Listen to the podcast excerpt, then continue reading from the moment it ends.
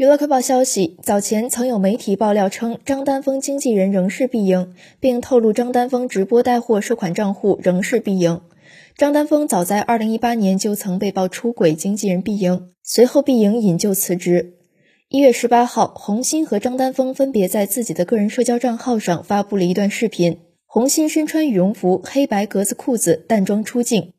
张丹峰也身穿棉服，戴着帽子，与女儿一起跳舞。一家三口人虽未同框，却是在相同的地点跳了同一曲舞蹈，力证恩爱，破婚变传闻。